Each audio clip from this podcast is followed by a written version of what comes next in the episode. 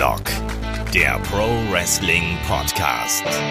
Ja, hallo und herzlich willkommen zu Headlock, dem Pro Wrestling Podcast, Ausgabe 214. Heute sprechen wir über die größten Debüts, die größten Comebacks. Mein Name ist Olaf Bleich, ich bin euer Host. Und bei mir, da sind heute, wie schon letzte Woche, der gute Kai. Schönen guten Tag. Schönen guten Tag. Und natürlich der David Kloß vom Mann TV. Schönen guten Tag. Hallo. So, ja, wir nähern uns langsam so dem äh, Jahresende. Ist denn hier auch schon äh, so besinnliche Stimmung angesagt eigentlich? David, bist du schon in Weihnachtslaune? Nee, noch gar nicht. Aber ab nächste Woche bin ich dann in Stimmung, weil ja gesundheitlich kann ich ja gerade nicht weg und mein Problem ist, ich bin eigentlich gar nicht der Weihnachtsmarkt-Typ, aber ich denke die ganze Zeit nur dran, ich möchte auf den Weihnachtsmarkt. Und dann ja, bin ich, glaube ich, in der Stimmung. Aber du bist ja momentan auch so ein bisschen an äh, die Heimat gefesselt, so aus Gründen. Ja, die Couch ist gerade mein, mein Leben. Auch nicht schlecht. Äh, Kai, wie sieht's bei dir aus? Weihnachtsmarkt-Feeling und Weihnachtsfeeling? Ja, bei mir läuft seit dem 1. Dezember die ganze Zeit Mariah Carey, Wham, der ganze geile Scheiß, Chris Rea, Driving Home for Christmas, Let It Snow. Ich glaube, ich war jetzt schon zweimal am Weihnachtsmarkt. Also ich, ich bin im Modus bei mir ist es genauso. Ich war auch schon zweimal auf dem Weihnachtsmarkt. Ich habe schon äh, jetzt heute Geschenke eingekauft. Ich bin gespannt und ich freue mich jetzt auch dann auch ein bisschen äh, besinnliche Stimmung, nicht nur im Podcast, sondern natürlich dann auch hier irgendwie so zu Hause ein bisschen feiern. Familie kommt rum. Das wird schön. Ja, heute sprechen wir über Überraschungen. Die gibt's ja auch an äh, Weihnachten genug und natürlich äh, haben wir auch wieder das äh, Gewinnspiel. Ne? Es gibt das äh, dritte Adventsgewinnspiel und diesmal mit einem Überraschungspaket. Und bevor Kai fragt, Kai, nein, du darfst nicht mitmachen. Ich will nur wissen, ob der Gewinn dieses Mal wieder gut ist. Ja, es gibt ein WXW Überraschungspaket, da sind ein paar T-Shirts dabei, da ist ein DVD dabei, all Verdammt. sowas. Also ich darf, ja, okay. Ich mache einfach Fake-Namen. Ja, genau. Oder lässt deine Freundin mitmachen, Zwinker, Zwinker. Das stimmt. ich konnte sie ähm, nicht abhalten. Ja, ich hab's gemerkt. Aber wir losen natürlich all ganz fair hier aus, ne, mit äh, äh ne, Losverfahren und so. Also macht euch da keine Sorgen. Also wenn ihr mitmachen wollt, geht gerne auf headlock.de oder natürlich auf unsere Facebook-Seite, da könnt ihr auch mitmachen. Es gibt dann in dieser Woche ein äh, WXW-Überraschungspaket mit Merchandise von Deutschlands größter Wrestling-Liga. Ähm, ansonsten, die ersten Gewinner sind schon benachrichtigt ähm, und die ersten Preise sind auch schon rausgegangen. Also ich hoffe, ihr habt da ein bisschen Spaß an dieser äh, weihnachtlichen Geschichte und äh, ja, und wer natürlich dann bei Patreon Steady vorbeischaut, da gibt es natürlich jetzt auch ganz aktuell nicht nur das Match of the Week, was wir jedes Wochenende veröffentlichen, sondern auch äh, eine neue Ausgabe von Gastspiel. Ihr wisst, es erscheint erst da und dann später im Free-Bereich, äh, wo der gute Shaggy diesmal das Ruder übernommen hat und mit äh, Dan Malmann, also dem äh, Sänger von Doggy Dog und dann eben auch jemanden, den man auch aus Wrestling Kaisen, also Respect K-Fape ist ja da so eine Marke, äh, bei WXW Now betreut der Dan äh, diverse, diverse Shows und macht da das Warm-up zum Beispiel bei äh, WXW-Events. Also ähm, die beiden haben so ein bisschen über die, ja, wie soll man sagen, so die Symbiose aus Wrestling und Musik gesprochen, Gemeinsamkeiten, Unterschiede und dann natürlich auch ganz viel über Wrestling an sich. Also von daher äh, hört da gerne mal rein. Und damit würde ich sagen, kommen wir einfach äh, ja zum Hauptthema. Debüts und Comebacks. Das ist ja immer eigentlich was richtig Geiles. Und äh, meine erste Frage, wie immer eigentlich bei solchen Themenpodcasts, äh, woran denken ihr da bei diesen, bei diesen Oberbegriffen als erstes? Äh, Kai, wie sieht's bei dir aus? Ähm, also ich, ich fasse jetzt Debüts und Comebacks natürlich erstmal zusammen. Also genau. eine der größten Sachen, die ich mir auch also ich habe so ein paar Wrestling-Momente, die ich mir jedes Jahr angucke oder so alle paar Monate, selbst wenn du sagst, oh, da ist mal ein Tief, dann hast du ja so Momente, wo du sagst, da hatten sie mich und genau deswegen liebe ich Wrestling. Äh, ein ganz großer Moment ist zum Beispiel für mich, wo ähm, CM Punk mit Call of Personality zurückkommt. Mhm. Das finde ich extrem geil, weil da auch diese, so schön die Spannung aufgebaut wird. Ähm, ebenfalls ein unfassbar großer Moment, wo ich mir auch sehr gerne dann als einzige Ausnahme, glaube ich, dann die Fanmade-Videos lieber anschaue, wo irgendjemand aus der, aus der Crowd gefilmt hat. ich weiß genau, ähm, was du jetzt gerade Das wie von AJ Styles natürlich. Wie wir alle wissen. Ähm, weil das ist dann ein bisschen geiler, als, als Romans Gesicht zu sehen. Denn ich bin wirklich, so einfach dieser Moment, wenn du halt denkst, AJ Styles so als großer Indie-Name oder sowas, wo dann aber auch so bei der WWE gedacht wird, ja, wer weiß, ob die Leute überhaupt wissen, was da jetzt, also wissen die überhaupt, dass da irgendwie AJ so groß ist, unsere Zuschauer? Und dann siehst du eben diesen Titan schon, die Musik geht an, dann kommt dieses I am, also, hör, wer ist das? Und als halt, allein als dieses Wort Phenomenal kommt, rastet die Halle komplett aus und alle wissen so, okay, AJ Styles ist da. Ja, ähm, nur der Zuschauer, dem wurde es komplett kaputt gemacht. Das stimmt. Ja. Deswegen gucke ich halt lieber dieses ähm, Handy-Video Genau, das sind so die zwei größten Sachen. Ähm, und was ich auch irgendwie noch sehr cool fand, war damals das, das Comeback von Rollins. Also wirklich nur diesen einen Moment, wo danach mit dem Heel-Face bla bla hin und her war. Aber als ein Rollins zurückkam nach der Verletzung und einen Roman angegriffen hat, ähm, das war auch ein sehr geiler Moment, weil du damit auch wirklich nicht gerechnet hast, weil das war irgendwie bei Extreme Rules oder sowas, glaube ich. Und das ist ja auch nicht so, sagst so, oh, das ist das mega Pay-Per-View. Und das war dann irgendwie nochmal so ein bisschen eine größere Überraschung. Das ist richtig. David, wie sieht's bei dir aus? Also das fetteste Comeback aller oh, Zeiten. Sagt David jetzt. also eins auf jeden Fall. Sag, sag ich auf jeden Fall aus meiner Sicht. Und zwar war das John Cena. 2008 beim World Rumble. Dann sagt er es nicht, aber. Und warte, warte, warte. Ja, ich weiß, es kommt noch. Das, das muss ich noch ausführen, warum das halt so großartig war. Es war halt die Zeit, 2008, wo halt schon Internet groß war. Das heißt, du warst als Fan ja ach so klug und so super informiert und wusstest ja eh schon alles Bescheid, wurdest ja gespoilert. Und da ging halt vorher, er hatte halt, er war länger weg wegen einer äh, Schulter- oder Muskelverletzung im Oberarm, auf jeden Fall in dem Bereich. Und er hat doch den, äh, den Brustmuskel gerissen, wenn ich mir jetzt Genau, der hat sich ja irgendwie gelöst oder so. Ja. Und ähm, vorher kam extra noch in den News-Sheets die offizielle Meldung, das wird wahrscheinlich länger dauern als gedacht. Hm, WrestleMania wird knapp, aber das will er unbedingt schaffen. Und dann kam World Rumble Nummer 30 im Madison Square Garden. Und nach der 30 war ganz kurz Stille, es war halt nix. Und dann nach anderthalb Sekunden kam plötzlich diese Musik und das war gegen alles, was du erwartet hast. Du gingst halt wirklich mit einer gewissen Erwartung ran und das hat mich so umgehauen. Ich bin aufgesprungen, hab das alleine geschaut. Ich bin ja immer, immer wieder echt so ein kleines Kind rumgesprungen, so, oh mein Gott, das kann nicht sein, das kann, nein, das ist er nicht, das ist er nicht, das ist er nicht. Und dann auch von der Kamera war das halt perfekt gemacht. Triple H guckt ihn an. Erst siehst du nicht sein Gesicht, dann hebt er den Kopf, unter der Kappe siehst du das Gesicht und der grinst und denkst einfach nur, das kann nicht wahr sein. Und das ging der Crowd in der Halle halt genauso. Das war die Zeit, wo Cena eigentlich immer ausgebuht wurde. Und die erstmal rasten alle aus und dann hast du halt gemerkt, so nach zwei Minuten merken diese, Moment mal, wir jubeln gerade wegen Cena, äh, schnell wieder buhen. Das, das, war ein super Comeback und ein super starkes äh, Debüt.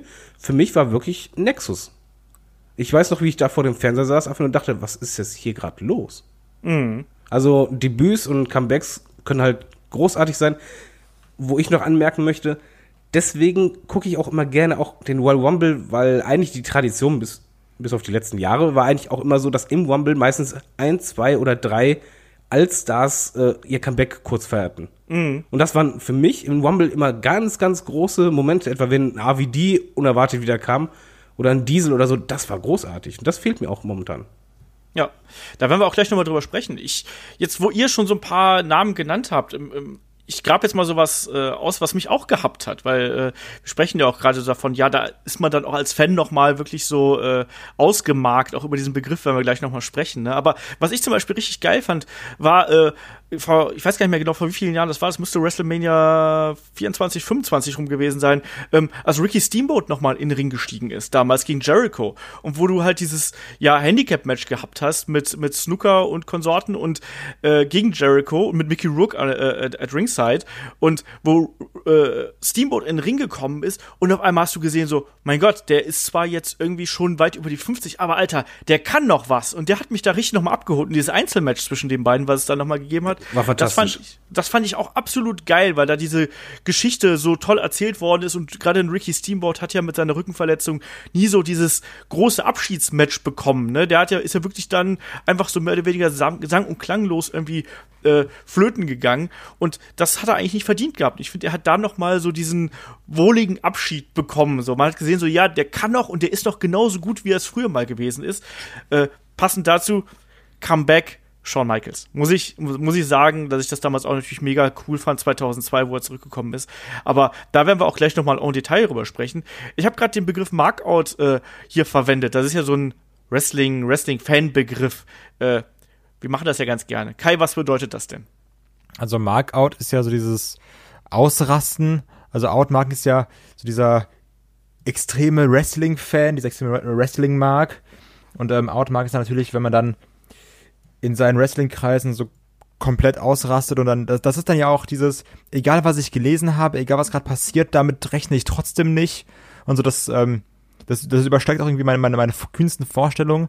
Natürlich noch ein Moment, den ähm, David und ich auch gemeinsam teilen mussten, wo wir auch outgemarkt sind, war natürlich bei WrestleMania das Comeback der Hardys, wo wir auch so saßen, nee, also, oder passiert's jetzt? Nein, doch, da kam ein New Day raus. Und wir, war, wir waren so immer nervöser, immer nervöser, so, jetzt, sind sie jetzt da oder sind sie nicht da? Und dann hast du es ja auch wirklich gemerkt, auch in der Crowd, wo dann gesagt wurde, hier die Hardy Boys, dann geht die Musik an und alle rasten komplett aus. Und mhm. ähm, das sind so diese ganz, ganz legendären Markout-Momente, für die man ja auch Wrestling schaut, wenn man mal ehrlich ja. ist. Absolut. Also bei mir ist das tatsächlich inzwischen so, dass ich diese Markout-Moments ganz, ganz selten nur vom Fernseher habe. Ich habe die ganz stark, wenn ich live irgendwo dabei bin, aber vom Fernseher äh, bin ich, habe ich da inzwischen ein bisschen zu viel Abstand. Wahrscheinlich auch schon ein bisschen zu viel Wrestling geschaut oder so. Kann ich, ich mich da was fragen? Ja. Mich wundert gerade, wir reden hier von fettesten Comebacks aller Zeiten und gerade jetzt beim Markout. Und ihr beiden erwähnt gar nicht Ilya. Das wäre doch jetzt noch gekommen, Mann. Ach so, Entschuldigung. Außerdem wollten wir ja gleich nochmal separat darüber sprechen. Der David wieder. Das wusste ich nicht. Das, Scheiße. Hat, hat wieder nicht das Handout gelesen und so. Nee, ich, ich lese das nicht komplett durch. Ich bleib immer von oben nach unten. Ja, nein, äh, das gehört natürlich auch mit dazu. Und das ist auch einer von denen, wenn man mich fragt, was war dein Markout-Event des Jahres, ähm, dann war das, das das Comeback von Ilya Dragunov beim äh, WXW äh, 16 Carat. Also ich konnte nicht so rumspringen, wie das äh, die tausend anderen Fans in der Halle getan haben, weil ich ja irgendwie äh, oben auf dem Balkon stand und Film gefilmt habe. Aber dieses Gefühl, was es damals in der Halle gegeben hat, das habe ich so ganz, ganz selten erlebt. Ich meine, Kai war ja auch mit dabei, oder? Ja, genau. Also ich meine, das, beschreibt hast, was du gesagt hast, ganz gut. Dieses ähm, alleine vorm Fernseher hat man es nicht. Und gerade wenn man ja E-Wrestling live schaut, dann ist man ja noch mal viel, viel mehr in diesem Produkt drin. Und ähm, besonders wenn auch ganz viele Leute um dich herum sind. Deswegen muss ich auch sagen, wenn man diese Markout-Momente vorm TV hat, dann auch eigentlich nur, wenn man irgendwie mit, mit Freunden zusammenschaut. So irgendwie dann zu ja. zweit, zu dritt, zu viert, dann geht's noch. So, weil du dann irgendwie so dich selber gegenseitig nochmal irgendwie mehr hypst oder sowas. Und ähm, das war natürlich dann live mit Ilya einfach perfekt, weil da waren irgendwie alle und das ist dieser Moment so, was, was passiert jetzt, was kommt jetzt? Und ähm, dann, klar, wenn dann irgendwie so diese, diese Ekstase ausbricht und alle rumschreien und komplett ausrasten, dann, dann steckt sich einer noch mal mehr an und dann schreit noch mal irgendwie einer mehr mit, dann wird's noch mal lauter, noch mal lauter, noch mal lauter. Ja. Ja, das ist also dann bist du, das ist einfach so auch wie, wie in der Fankurve. Und dann bist du halt eben eine, ein kleiner Teil von so einer Masse und äh, dann denkst du auch in dem Moment gar nicht drüber nach, ob du äh, albern aussehen könntest, ob dich deine Nachbarn hören könnten oder sonst irgendwas. Ja, also du schreist einfach rum, weil alle rumschreien. Ja, genau. Man muss aber auch sagen, dass das auch für Außenstehende cool ist. Also ich war zum Beispiel in dem Moment nicht dabei, aber das YouTube-Video von Ilas Comeback, das habe ich mir bestimmt schon 10, 20 Mal angeschaut. Und ich bin halt nicht der Einzige. Auf YouTube findest du ganz, ganz viele Videos, wo es halt wirklich um diesen Comeback und Debüt- und Markout-Moment geht. Ja. Aber das ist halt etwas, das kannst du nicht planen. Mark Markout passiert einfach komplett. Für dich als Fan kann es nur funktionieren, wenn du nicht darauf vorbereitet bist. Absolut. Und ich sag dir auch ganz ehrlich, solche Momente sind dann die Momente, wenn ich irgendwie mal kein, wenn ich irgendwie so schlechte Laune habe oder sonst irgendwas oder vielleicht auch mal keinen Bock auf Wrestling habe und mich frage, so sag mal, warum guckst du denn das jetzt überhaupt? Also warum guckst du dir jetzt hier irgendwie das Open Panel von äh, Sascha und Bailey an oder ich weiß nicht, was, du ganz schlimme Segmente mit Sami Zayn und Bobby Lashley Sisters, dann guckst du dir solche Momente an und die kriegen mich immer wieder. Ich sitze dann hier und ich krieg sofort Gänsehaut und dann kannst ja. du sofort sehen, dass ich dann irgendwie so die Haare an meinem Unterarm irgendwie aufstellen. Also ja, okay, Deswegen gucke ich Wrestling. Das war's. Und, und manchmal ist es auch ganz gut, sich dran zu erinnern. Und wichtig ist dabei halt natürlich auch, was macht die Promotion? Also die Promotion hat im Grunde genommen alles in der Hand, um einen Markout-Event äh, Moment zu schaffen für dich. Also erstmal ja. darf die Information nicht rauskommen. Zweitens aber auch siehe AJ Styles Debüt ist halt wichtig, wirklich sich zu überlegen, was zeige ich in welchem Moment was ist dann los? Beispielsweise das ähm, The Rock Comeback, das letzte von ihm. Das mhm. war fantastisch gemacht. Das war halt so, von der, dass es vorher Spekulationen gab, hm, wer kommt zurück. Dann hast du äh, im Laufe der, der War-Sendung halt eine Limousine gesehen und, und, dann halt Beine und du hattest erst gedacht, wirklich, die, die Masse der Fans hat erstmal gedacht, nee, warte mal, das war jetzt erstmal Frauenbeine, vielleicht Tisch Stratus oder so. Und dann kam es in die Halle und dann plötzlich dunkel dann kamen so Blitze auf auf dem auf dem äh, Titan Throne und die, der Kamera schwenkt und du wusstest noch nicht, das einzuordnen. Dieses, du weißt es gerade noch nicht einzuordnen, ist für ein Markout-Event eigentlich ganz wichtig, damit der ganz groß wird, weil dann kommt dieses Bam. Natürlich, es geht ja darum, dass du ne, du kreierst eine Vorfreude, du kreierst eine, eine gewisse Erwartungshaltung, du kreierst Spekulationen und solche Geschichten. Und das bedeutet natürlich auch, dass dann die Zuschauer äh, und die Fans da einfach emotional investiert sind, weil je mehr man sich mit irgendwas beschäftigt, umso emotionaler ist man eben auch dabei. Und wenn es dann wirklich plötzlich passiert vor deinen Augen und wenn plötzlich dieser Moment da ist, dann, also es muss nicht immer der geilste Moment sein, aber es, äh, wenn, wenn, es, wenn das klappt, dann ist es halt einfach richtig, richtig cool. Und man hat da einfach riesig Spaß dran und man lässt dann einfach auch seine Emotionen, die sich quasi so die ganze Zeit über aufgestaut haben, die lässt man dann eben raus. Und das ist natürlich dann äh, das Beste eigentlich am, am Wrestling, wenn du wirklich dann auch äh, alles um dich herum vergisst und einfach nur Fan sein kannst. Ne? Wenn wir schon ja beim Besten sind, kann ich kurz zum Schlechtesten kommen. und zwar. Der David äh, springt wieder hier. Ja, komm, hau Achso, ah, ist das ein Handout? Entschuldigung. Nein, ich wollte jetzt nicht die schlechtesten Debüts machen. Ich wollte nur eine äh, Pauschal, Pauschaldiskussion anregen. Und zwar, wie ich ja gerade sagte, die Promotion hat eigentlich in der Hand, wie groß ist der Markout-Moment für dich. Und ich finde, die WWE macht gerade halt genau das Gegenteil von dem. Den Markout-Moment kannst du nur haben, indem du halt überrascht wirst und äh, indem man das halt möglichst auch groß macht und mit Erwartungen spielt. Markout-Moment hast du nicht, wenn beim Shake-Up eine Grafik kommt und dann sagt, ja, hier derjenige ist es da oder halt äh, eine Ankündigungsgrafik oder Vignette von wegen, ja, in zwei Wochen debütiert ein Stable, äh, anstatt dass du irgendwie überrascht wirst, schalt mal ein, damit du das überhaupt siehst. Das ja. macht bei mir extrem viel kaputt da hat mich auch äh, Ulrich diese Woche äh, drauf angesprochen, ähm, dass er eigentlich so auch das Gefühl hat, dass es seitdem NXT gibt und seitdem es diese Shake-Ups und den ganzen Kram gibt, eigentlich kaum noch wirklich überraschende Debüts gibt. Ne? Und äh, ja, Kai, was meinst du, macht sich WWE damit so ein bisschen was kaputt am eigenen Produkt?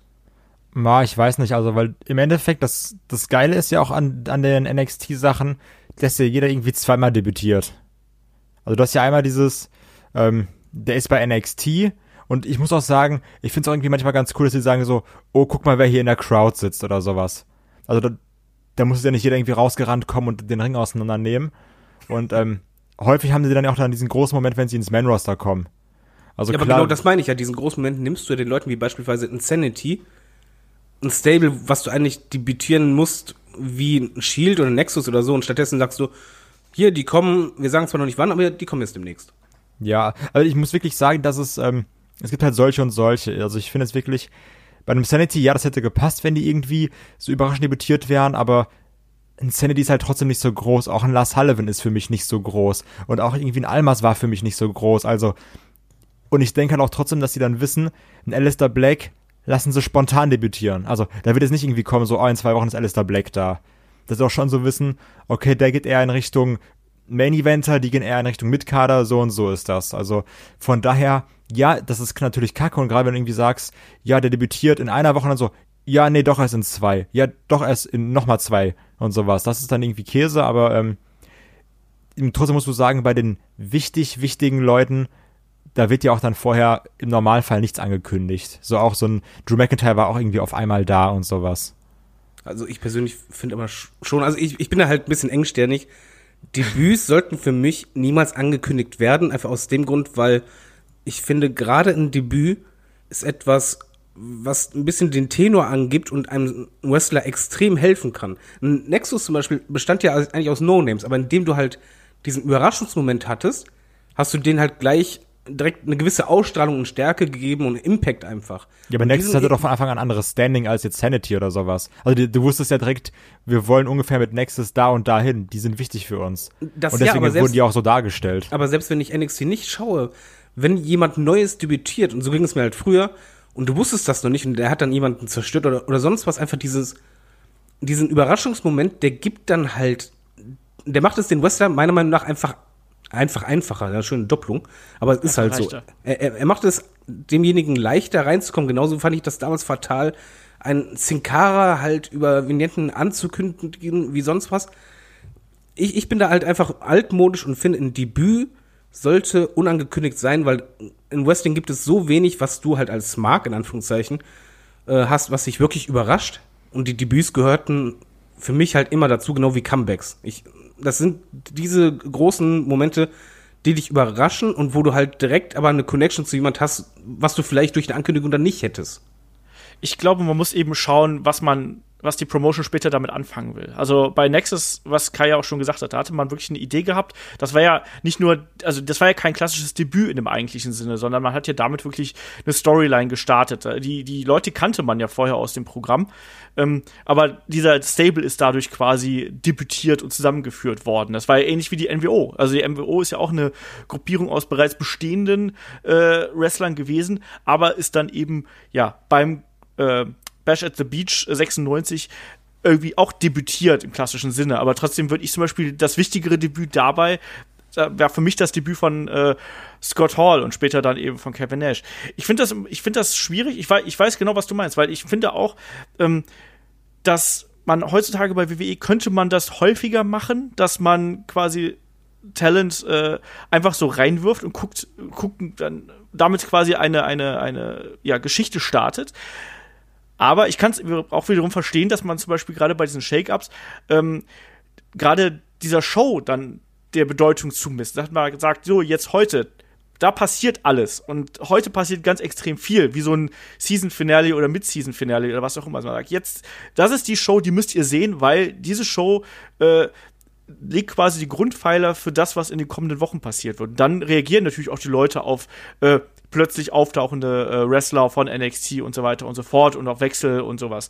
Ähm, und was ich auch eben sagen muss, dadurch, dass du quasi so viele ja, Stars so mechanisch, nenne ich es einfach mal, debütieren lässt, hast du natürlich die Möglichkeit, den Leuten, die eben anders debütieren, noch einen größeren Fokus zu geben. Ich sag nur zum Beispiel Kevin Owens. Ja, ich denke halt auch, dass es sonst irgendwann zu inflationär ist, weil du auch so viele, De also so viele Debüts machen kannst. So wird jetzt jeder irgendwie so, ja, da ist noch einer und da ist noch einer und da ist, also prinzipiell, da kannst du ja irgendwie, ich meine, wir hatten es auch schon mal, dass wir gesagt haben, ja, nach Mania, da kommen wieder welche. Nach SummerSlam, da kommen wieder welche. Dass ja auch wirklich dann irgendwann so inflationär ist. Deswegen finde ich auch, dass man sich diese, ähm, gerade wenn es eh nur um Mitkader geht oder wenn nicht sogar noch was Geringeres, dann kannst du sagen, so ja, wir kündigen, die einen zwei Wochen sind die da und dann sparst du diese großen Überraschungen einfach auf für die wirklich großen Leute, meiner Meinung nach. Ich wollte nur gerade sagen, das ist richtig, dann muss man das aber auch nutzen. Und ich, wenn ich jetzt gerade zurückdenke, okay, wann waren jetzt eigentlich wirklich fette Debüts zuletzt bei WWE, ohne halt Ankündigung und so, huh, das wird schwierig. Ja, und tatsächlich, was mir ja, aber eben du hast als doch welche. So, Lass mich doch gerade auch mal ausreden hier. Ähm, tatsächlich, was mir so ein bisschen als, als Heavy-User so ein bisschen fehlt, sind natürlich diese Momente, dass du wirklich ganz, ganz wenige Leute nur hast, die du nicht schon vorher bei NXT gesehen hast. Dass wirklich Leute, ich glaube, der letzte war, war AJ Styles und vielleicht Ronda Rousey, wenn man die jetzt noch mit dazu zählt. Aber ansonsten hast du ja immer Leute, die du schon vorher im NXT-Programm gesehen hast, die dann eben quasi durchbrechen und dann eben im Hauptroster äh, debütieren. Das fehlt mir tatsächlich, weil das macht immer für mich so ein bisschen diese Dynamik aus, dass du immer mal damit rechnen musst, ja, oh, der, der ist jetzt da weg, vielleicht kommt der, schlägt er da wieder auf. Ähm, da, das, das finde ich ein bisschen schade. So, Kai, jetzt du. Ich wollte einfach nur sagen, dass du trotzdem noch in den letzten Jahren gute Debüts hattest, ne? Also, die auch überraschend ja. kamen. Also, also mehr, ich fand schon, dass du viele hattest. Also, wie gesagt, du hast eine Ronda Rousey gehabt, du hast dann irgendwie auch einen AJ Styles gehabt, du hast das Comeback der Hardys gehabt. Okay, an, andersrum, wie viel NXT-Debüts hatten wir denn? Weil wir haben jetzt da gesprochen, das hältst du dir für die Dicken auf. In den letzten Jahren, die halt wirklich überraschend waren. Kevin Owens war gut. Hatten. Sami Zayn ja. war gut. Ja, ist, ist schon ein paar Jährchen her, ne? Ja, Drew McIntyre, ja, und wir werden das noch hochgeholt. Also, Bobby Roode war ja auch auf einmal einfach da und war, war am Anfang gut, jetzt ist er halt einfach langweilig. Drew, Drew McIntyre kam auch hoch, aber diese äh, überraschenden Debüts hast du halt immer für die NXT-Champions aufge aufgehoben. Genauso wie für Finn Balor und für Samoa Joe. Meinst so klar, für, natürlich lässt du irgendwie. Ja, deswegen, also ist es doch nicht so, dass du keinen hattest, oder? Und klar, jetzt irgendwie, kannst du sagen, oh ja, nächste Woche ist neue José da. So, der muss jetzt ja nicht über, überraschend debütieren lassen. Aber für das die Champions wird jetzt immer aufgehoben, meiner ich Meinung glaube, nach. mein Problem ist einfach, dass, ähm, ja, wir, wir sprechen ja von inflationär, dass ich, glaube ich, als Fan mittlerweile gewohnt bin, dass, wie Olaf schon sagte, eigentlich die Debüts in einer gewissen Sendung meistens kommen. Und jetzt haben wir halt zwei Sendungen. Du hast einmal den Shake-Up, wo halt das per Grafik einfach nur dargestellt wird, lieblos. Und du hast halt noch uh, War After Mania und dass du halt im Laufe des, des Jahres eigentlich halt sowas eigentlich nicht mehr hast, sondern dass man klar bei NXT sich eher darauf konzentriert. In der Regel. Es gibt halt Ausnahmen, aber dass das so das Gewohnte ist, merken wir auch bei uns beim Podcast, wenn WrestleMania bevorsteht, haben wir jetzt jedes Mal in der Ausgabe, dass wir dann auch drüber sprechen, ja, wer wird denn bei War After Mania debütieren von NXT? Ich glaube, ja. diese Gewohnheit, die macht halt auch ein bisschen äh, kaputt. Ja, ist natürlich, hat natürlich alles so seine, seine, seine Gründe irgendwo, aber ich bin da auch tatsächlich so ein bisschen auf der, äh, auf der etwas, äh, ja, komm, weiß ich nicht, nicht altmodischen Seite, würde ich es einfach mal nennen, glaube ich. Also, weil das war ja früher wirklich so, dass dann auch ganz oft mal äh, jemand plötzlich debütiert ist. Und das hat mir eigentlich auch besser gefallen. Aber genau darüber können, da können wir jetzt eigentlich auch schon hier den, den Übergang äh, zu bringen. Ich meine, wir haben jetzt schon über einige äh, große Debüts gesprochen. Ähm, und es ist ja auch nicht so einfach, wie man den irgendwie da einführen kann. Ne? Also, wir haben es gerade gesagt, manchmal sind es irgendwelche Grafiken, die irgendwie zeitlang gezeigt werden, manchmal sind es Vignetten ähm, und manchmal ist es eben auch ganz, ganz überraschend. Und äh, wir wollen einfach noch über so ein paar ja, Debüts sprechen, die uns da vielleicht auch ganz besonders mitgenommen haben. Also äh, ich fange mal an mit einem Debüt, was äh, ja, was, was mir auch äh, damals ja, so ein bisschen das Herz hat aufgehen lassen. Und das war nämlich das Debüt von Taz beim äh, Royal Rumble 2000 gegen Kurt Angle, wo Kurt Angle ja gegen einen Mystery Opponent äh, antreten sollte. Und man hat auch vorher viel gerätselt, wer sollte es denn eben sein? Und damals eben dann auch noch so mit äh, ja dem halbseidenen Internet irgendwie, was man da so gehabt hat. Man wusste nicht genau, wem konnte man da vertrauen. Und plötzlich steht dann auf einmal äh, ein ehemaliger ECW-Champion äh, im Madison Square Garden. Und du hast ECW-Chance und gerade in dieser damaligen Zeit, wo ja auch gerade die äh, Hardcore-Fans, also nicht nur Hardcore im Sinne von irgendwie äh, Gewalt im Wrestling, sondern auch Hardcore im Sinne von, ja, äh, wir schauen extrem viel Wrestling, die waren da eben natürlich mit dabei und das war ein richtig geiler Moment. Taz hat Kurt Angle besiegt, der damals unbesiegt gewesen ist, äh, auf dominante Art und Weise. Und tja, das hätte eine tolle Karriere für äh, Taz werden können, aber dummerweise gab es ja dann auch seine Nackenverletzungen und irgendwie ist er dann doch nicht ganz so overgekommen, wie man das da gehofft hätte. Ist ja so ein bisschen der Hardcore Division versackt. Fand ich sehr schade damals. Äh, wer will noch mal? David, komm, hau raus. Äh, das vielleicht großartigste Debüt ever ist für mich Chris Jericho. Das war damals ähm, ja so, dass das mit dem Countdown losging. Und dieser Countdown ging ja über Monate oder fast ein Jahr. Und ähm, er lief halt immer weiter runter und die Spannung kam halt hoch. Okay, äh, er wurde immer wieder eingeblendet. Wen geht es da oder sonst was? Und das ist für mich ein Paradebeispiel dafür, wie man etwas noch größer macht, als es, als es eigentlich ist. Weil Chris Jericho war schon bekannter Name aber nicht so riesig. Und dann hatte halt so Walk eine Promo bei War und plötzlich kam der Countdown mit den letzten Sekunden. Also einfach aus dem Nichts. Du hast das halt als Fan teilweise sogar vergessen, ah nee, der Countdown geht ja jetzt ja gleich runter, in welchem Moment. Und da spricht The Walk, mein der größte Name, schlechthin. Und dann ging der Countdown runter und dann Licht aus. Und ich liebe diesen Theme und halt auch, was auf dem Titan Zone ist. Also dieses Video bei Jericho ist ja erstmal so, du weißt nicht, das zuzuordnen. Dann siehst du so langsam einen Schatten und dann kommt plötzlich dieses Wort Jericho. Und in dem Moment war er halt auf der Bühne und die Halle ist förmlich explodiert und dann gab's halt ein fantastisches Rededuell und du hast es geschafft, innerhalb von ja, fünf Minuten einen Ex-WCW-Wrestler auf einmal zum Main-Eventer zu pushen. Jericho hat aber natürlich auch so ein bisschen äh, negative Erfahrungen äh, das auch mit Comebacks gemacht. Also da gab es ja dann auch, ich weiß gar nicht mehr genau, in welchem Jahr das gewesen ist, aber es war ja dann auch ein paar Jahre später, wo er dann nochmal zurückgekommen ist, diese Mystery-Vignetten, wo alle gedacht haben, es wäre der Undertaker. Und ja, dann war es auf einmal Jericho. Das war auch ein bisschen obskur alles. Also äh, dieses 99er-Debüt äh, von Jericho mochte ich auch äh, extrem. Und das war ja damals auch noch so ein bisschen zeitgenössisch. Ne? Das war ja diese, diese Angst vor dem Millennium, die irgendwie umgegangen ist. Ne? Was, was passiert, wenn die Uhr umspringt? Äh, gehen dann alle, weiß nicht, stürzen dann die Flugzeuge ab und die Uhren gehen nicht mehr und die Kühlschränke greifen uns an oder so, wie bei den Simpsons. Ähm, das hat ja alles damit reingespielt und das hatte da natürlich dann auch gepasst und Jericho hat auch nicht sofort die Riesenkarriere gemacht, das hat ja auch ein bisschen gedauert, aber. Ja, der hat äh, ein bisschen Probleme, da war der Hype zu groß für ihn und er konnte ja dir nicht gerecht werden, aber wir reden ja nur von Debüt, diesen einen Moment, genau. der war fantastisch, allein schon die Begrüßung Welcome to War Jericho. Ich gucke mir das diese Szene so oft auf YouTube an, weil ich einfach diesen einen Moment liebe, wenn die Quote ausrastet, während dann oben auf dem Bildschirm gerade Jericho kommt und dann klar ist, um wen es geht. Ja, das unterschreibe ich so. Kai, was fällt dir noch ein? Ähm, für mich auch so irgendwie, um neue Stars aufzubauen, finde ich, weil Debüt ist ja auch immer dieses, okay, was wird aus ihm oder so, also bei einem Debüt kannst du ja sehr häufig schon so ein bisschen so eine, so eine Richtung vor, vorlegen, ach, vorweisen für diesen, für den Wrestler und ähm, was mich sehr überrascht hat, oder für mich auch eines der größten Debüts der letzten Jahre war, war äh, definitiv Kevin Owens, wo dann, mhm. ähm, ich glaube, in einer Open Challenge sogar der NXT-Champion debütiert ist. Und ähm, das war natürlich irgendwie eine Sache, wo du, so, weil NXT war ja immer so unter sich und das Man Roster war unter sich. Und dann gibt's diese Open Challenge, dann kommt ein Kevin Owens raus und das, das war ja noch dieser sehr arrogante, ich bin Champion Prizefighter, also so, so, so ähnlich wie heute zu, heutzutage hier ein, ähm, ähm, ähm wie heißt er nochmal? Scheiße, jetzt hat er den Namen vergessen. Der von DIY. Nicht äh, Tommaso Ciampa. Genau.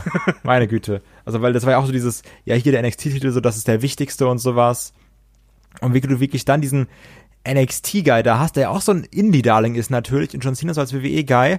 Und dann kriegt ein John Cena diese Pop-Up-Power-Bomb und Kevin Owens stellt sich ganz provokant auf den United States-Titel und hält den NXT-Belt hoch das war ja so krass auf so vielen verschiedenen Ebenen. Es war auch, es war ja auch immer dieses, ach ja, NXT ist ja besser als das Man Roster, hier und das besseres, besseres Wrestling und die Indie Guys besser als die WWE Guys. Und das hattest du ja, du ja alles in diesen zehn kurzen Minuten.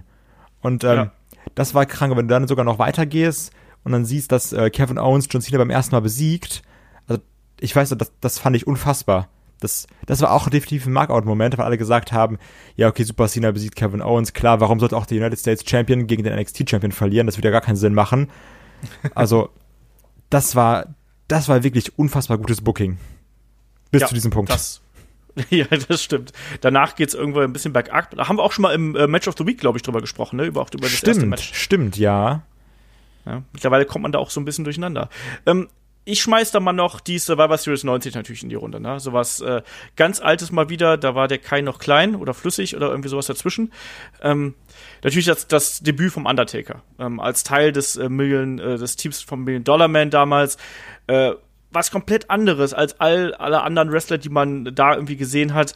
Und der hat einem wirklich Angst gemacht damals als Kind, ne? Also ich war damals zehn irgendwie. Ich fand den super gruselig und der hat dann natürlich auch erstmal für äh, richtig Panik gesorgt. Auch mit der Art und Weise, wie er nicht nur wie er zum Ring gekommen ist, ne, mit der mit der Musik und auch äh, mit der dieser Zombie-Attitüde, die er damals gehabt hat, auch mit den Aktionen, ne, wo er doch einfach nur die Leute gewirkt hat teilweise und äh, so ganz langsam gelaufen ist, keine Aktion irgendwie äh, konnte ihm schaden wo er dann auch einen, einen Coco Beware äh, binnen kürzer Zeit irgendwie rausgekegelt hat, dann anschließend ja ausgezählt worden ist im Brawl mit äh, Dusty Rhodes damals. Aber jetzt so in der Retrospektive muss man das einfach auch eine, als echt gute Art und Weise ansehen, wie man ihn da hat debütieren lassen. Ne? Also wirklich als großen Star an der Seite von Million Dollar Man, der damals eben auch ein, ein äh, ja, ein Top-Heel gewesen ist.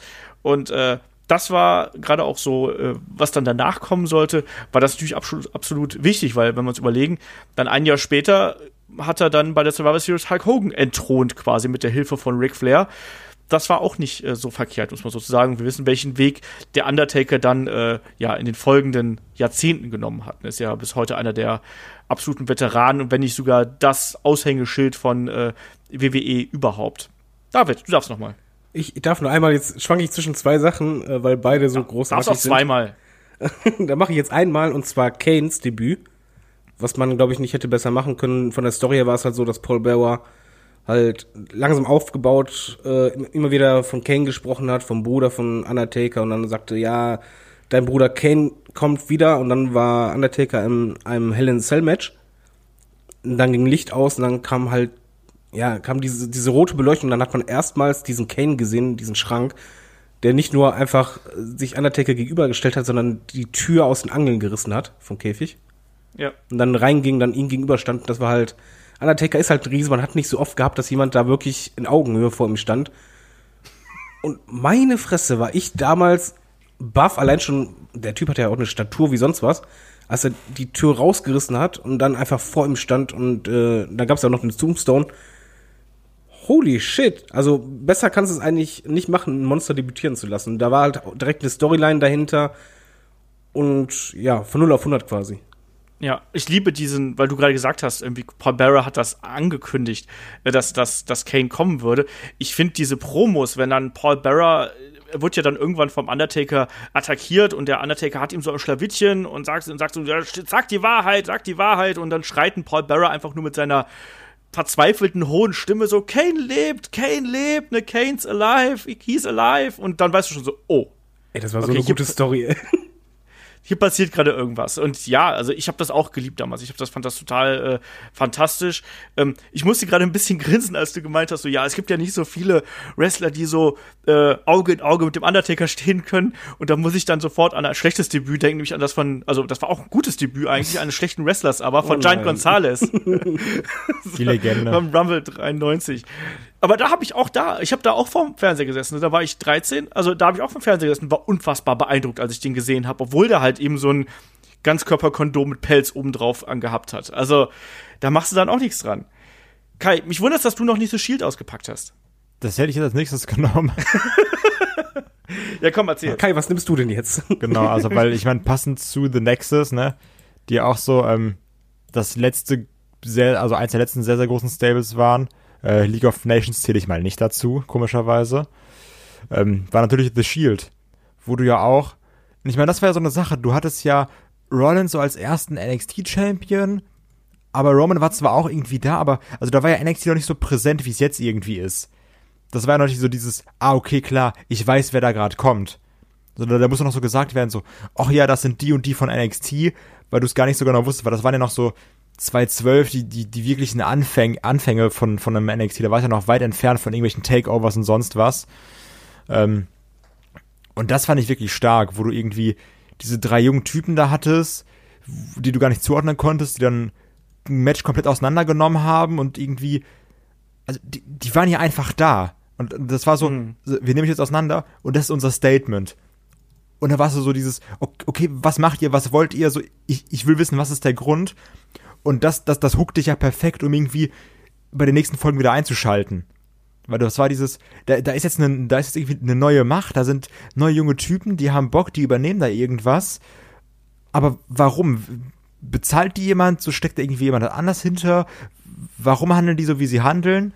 Ähm, so all diese, diese komplette Ungewissheit, die auch bei The Shield mitkam, das war so gut und auch gepaart mit, mit diesem einzigartigen Entrance, die dann irgendwie immer durch, durch die Halle kam und auch wirklich wie so ein, wie so ein Sondereinsatzkommando da irgendwie reinkam. Also, ich fand dieses Gesamtpaket so, so gut gewählt, weil du, also du warst, du warst direkt drin als, als Zuschauer. Absolut. Das unterschreibe ich äh, sofort. Ähm, das war, das war, ein, das war ein cooler Moment und vor allem auch die Geschichte danach ging ja dann auch noch mal äh, weiter und hat das dann auch wirklich noch mal interessant gemacht.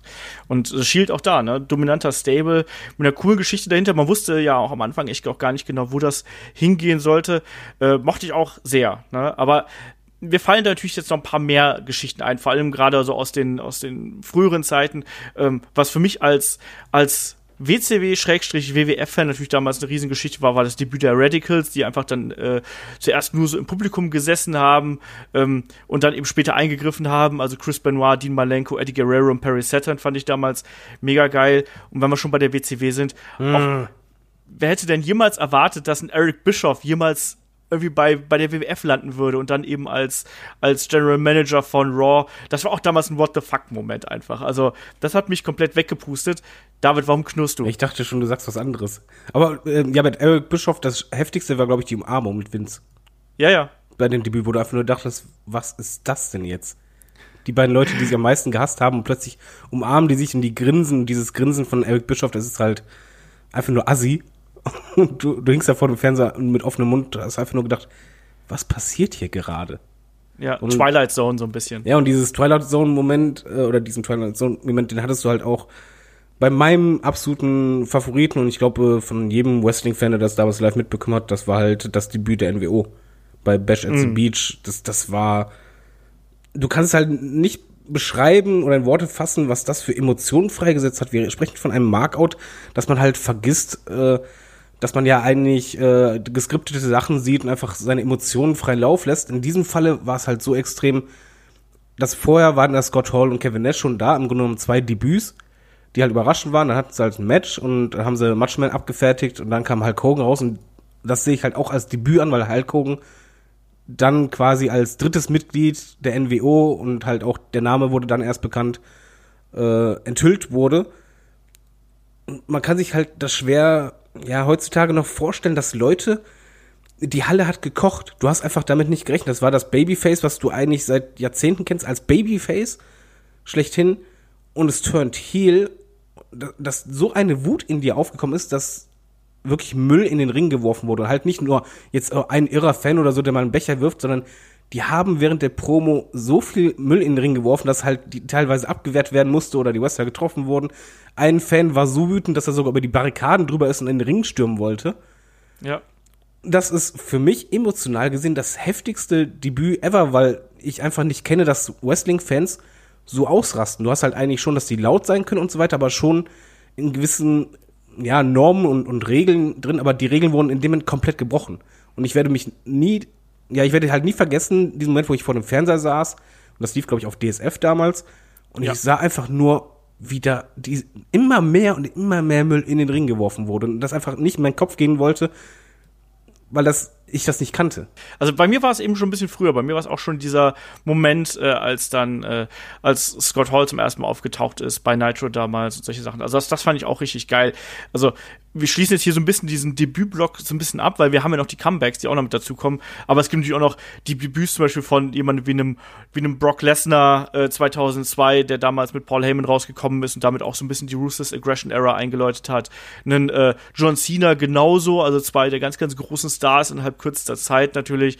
Ähm, auch damals zu, äh, zu Invasion-Zeiten, auch sowas wie einen, wie einen Booker T, der dann irgendwie eingegriffen hat. Wir haben einen, einen Big Show gehabt, der bei St. Valentine's Day Massacre irgendwie da Vince McMahon unter die Arme helfen wollte und äh, Austin quasi durch einen halben Käfig geworfen hat, so ungefähr. Also da gibt's genug äh, Geschichten, die man da anführen könnte, aber ich glaube, wir haben da jetzt schon mal einen ganz guten Überblick gegeben, gerade auch was uns da besonders gut gefallen hat. Und dann lass doch mal hier zu den, äh, ja, zu den Comebacks kommen. Nee, stimmt gar nicht. Lass uns erstmal, bevor wir hier über die guten Sachen sprechen, lass uns doch mal über schlechte Sachen sprechen, weil es gibt ja auch ziemlich katastrophale Debüts. Ich meine, das können wir jetzt relativ kurz abschließen, weil wir haben schon diverse Male über Wrestling Trash und so geredet. Aber äh, was fällt denn euch da ein, David? Du bist ja da auch jemand, der da äh, sich immer wieder gern drüber amüsiert, wenn irgendwas schief geht. Ja, ich nehme jetzt, ich weiß, auf wen du hinaus möchtest, aber auf den gehe ich jetzt gar nicht äh, hinaus, weil äh, das ist halt die unangefochtene Nummer eins. Was mir halt direkt einfällt bei Debüts, die nicht funktioniert haben, ist bei WCW Glacier. Weil ja. da war ein Wrestler, der wurde mit Videos groß angekündigt, die halt im Mortal Stom äh, Kombat Style waren. Und du hast etwas gigantisch Großes erwartet. Und diese Erwartungshaltung könnte halt null gerecht äh, werden und, und ja, erfüllt werden. Und dann hast du halt einen Wrestler gesehen, der halt ja ein bisschen mit Special Effects versucht hat, äh, wie Mortal Kombat Charakter auszusehen. Und das war einfach dann auch Fremdschämen vorm Fernseher. Ja, da gibt's so einige, also gerade in den 90ern äh, haben wir da so einige Geschichten. Also den Gobbel die Guka habe ich mir letztens nochmal angeschaut. Passend äh, zu dem Undertaker-Debüt, ne? Also war das nicht so das gleiche Event? ja, ja. Äh, das war, das war ziemlich furchtbar, deswegen, ich habe mir das die ganzen Event angeschaut, ja.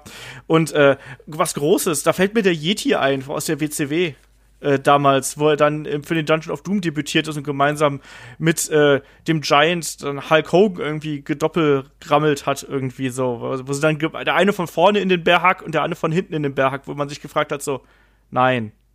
So, nein, einfach nein. Äh, Kai, was fällt dir an schlechten Debüts ein? Ja, das wurde den äh, Guga schon gesagt hast. Was ich persönlich immer sehr, sehr witzig fand, ähm, weil das auch, also das hatte für mich auch immer so einen gewissen Trash-Faktor war ähm, Chavo Guerrero als äh, Kerwin White. Als dieser komische, typische, also dieser Me Mexikaner, der irgendwie so, einen, so einen typischen Weißen spielt, der auch so super versnobbt ist mit seinen Poloshirts und Polundern und irgendwie umgebundenen Pullovern, der dann natürlich irgendwie Golf spielt, noch schön mit äh, seinem Caddy Dolph Ziggler und sowas. Also, ja, man könnte auch sagen, dass wenn man böse wäre und in World würde man sagen so, oh ja, das war ja rassistisch oder sowas. Am Endeffekt, ich fand es irgendwie insofern ganz witzig, weil du hast so äh, Stereotypen einfach in super extrem überspitzt dargestellt. Und war, also ich hatte da meinen Spaß mit, muss ich ganz ehrlich zugeben. Auch, also halt so auf, auf, auf Trash, auf Trash-Sicht natürlich, ne? Ja.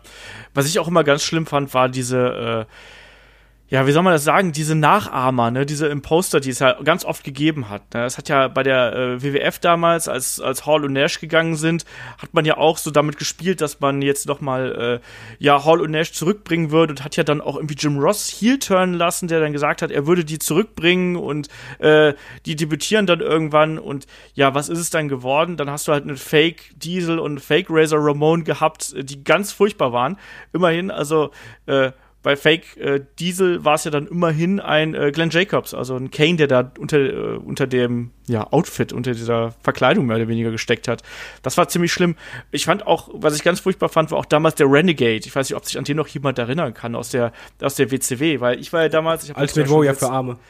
Genau, ich habe es ja schon ein paar Mal äh, erwähnt. Ich war ja ein, ein glühender Ultimate Warrior Fan und dann dann kündigt äh, Hulk Hogan ein Ultimate Surprise an und du erwartest irgendwas und da kommt eine Musik, die klingt so ähnlich, die klingt wie so ein MIDI-File der Ultimate Warrior Musik und da kommt jemand in die in die Halle gerannt, denkst du so, nee, doch nicht. Also einfach nein, doch nicht. Schade. Dicht dran.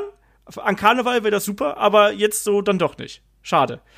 So, David, du hast, du hast hier das Schlusswort. Du, du, darfst noch ein, zwei nennen, die dir einfallen. Ich weiß, wir müssen den einen noch nennen, äh, der Vollständigkeit halber, aber du darfst auch gerne noch den einen oder anderen hier kurz hinterher schieben. Ja, ich mach zwei. Einen aus der Anführungszeichen jüngeren Vergangenheit, Lord Tensai.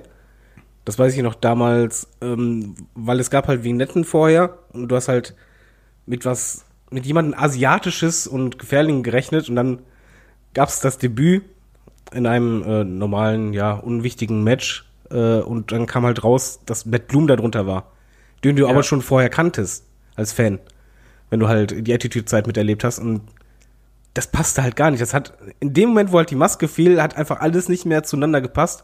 Und das war dann halt schrecklich. Ich fand Sin Caras Debüt auch echt mies, weil die Erwartungshaltung durch die ganzen ähm, Sports und was die Kom Kommentatoren sagten bei mir ins Unermessliche gestiegen war. Und dann habe ich das erste Match gesehen, da gab es direkt einen Botch.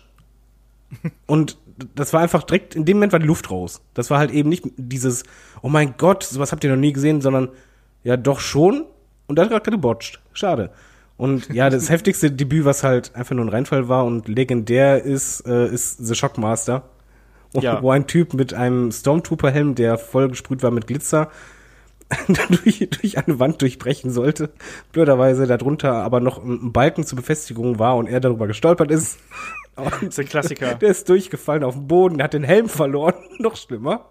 Und, und zu allen Übel haben dann halt manche Wrestler noch versucht, ernst und geschockt zu wirken und andere mussten halt voll lachen. Und ja. es war halt, ja, also bitte, wer es noch nicht gesehen hat, eigentlich müsste es jeder unserer Hörer schon gesehen haben, bei YouTube The Shockmaster eingeben und einfach nur genießen, nochmal gucken und nochmal genießen.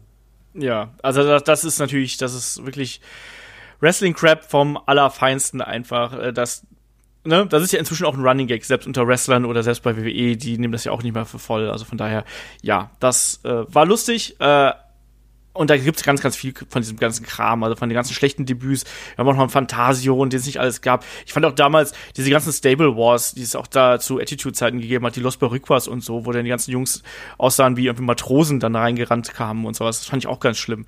Aber gibt's genug äh, merkwürdige Dinge, äh, wo auch Debüts ordentlich in Sand gesetzt worden sind. Lass uns mal über die Comebacks sprechen, weil es gibt ja verschiedene Arten Comebacks. Ne? Die zähle ich einfach jetzt immer so auf. Man, man kann ja so, ja, nach einer Verletzung zum Beispiel wieder zurückkommen. Man kann aus dem Retirement zurückkommen, ne? Hallo Shawn Michaels.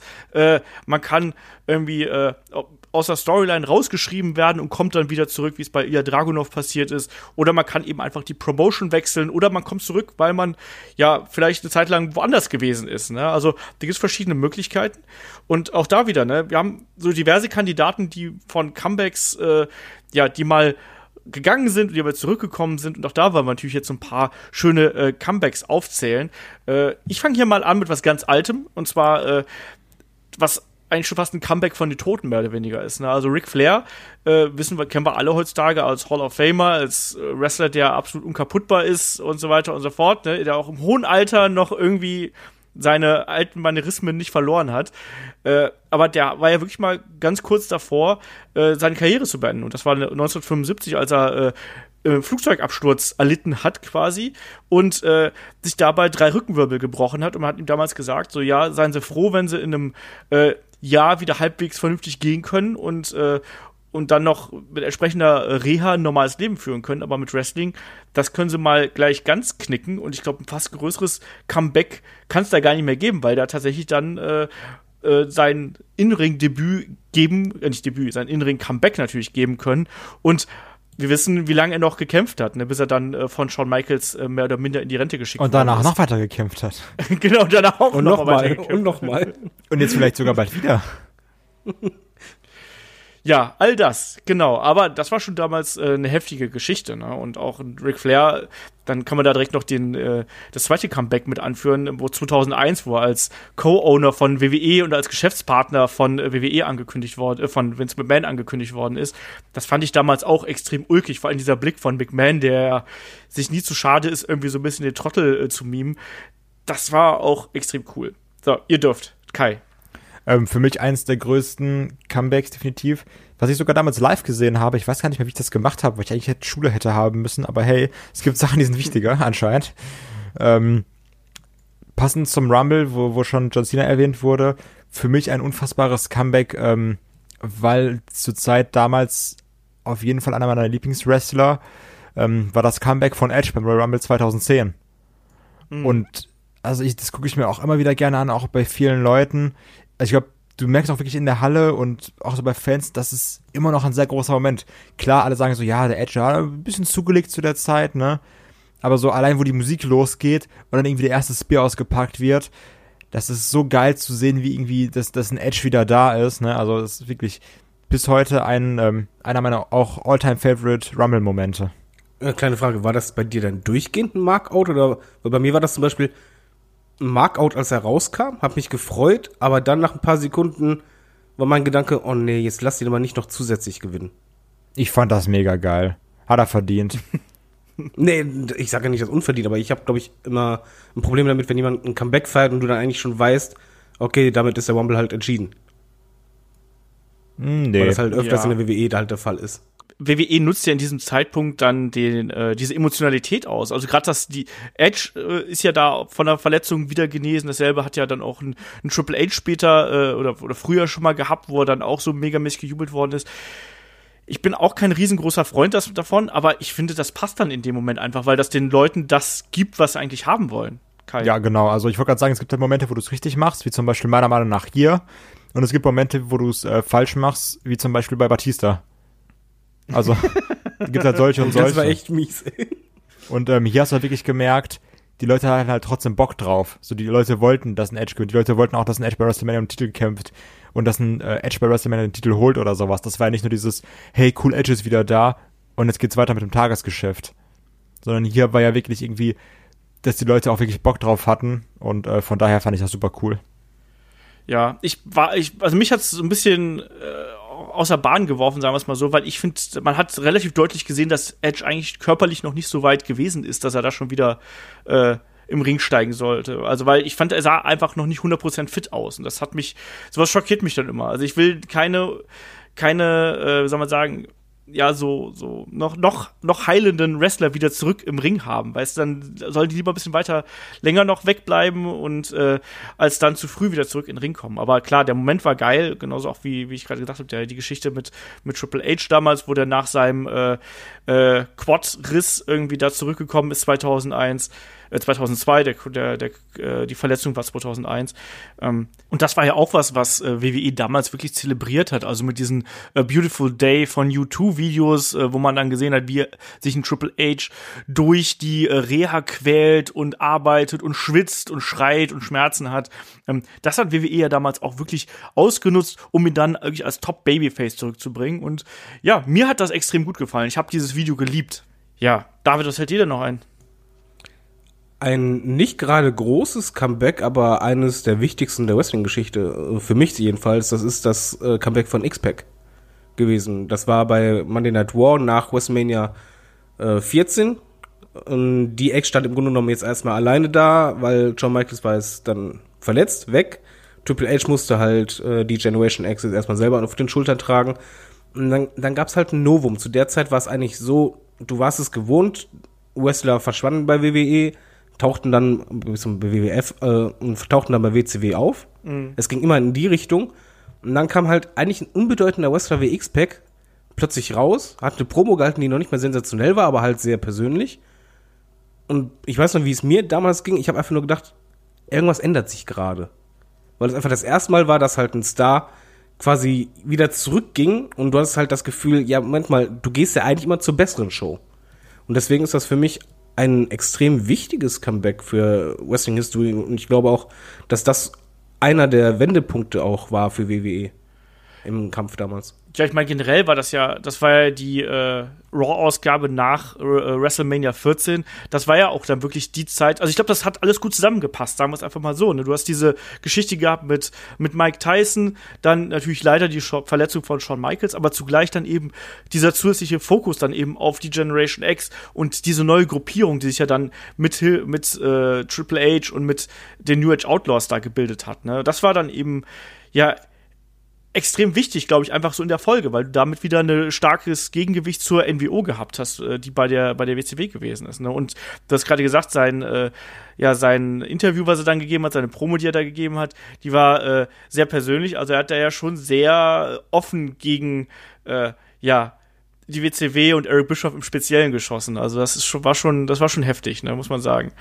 Ähm, was nehme ich denn dann noch? Ich habe ja auch noch so ein paar äh, Namen auf meiner Liste.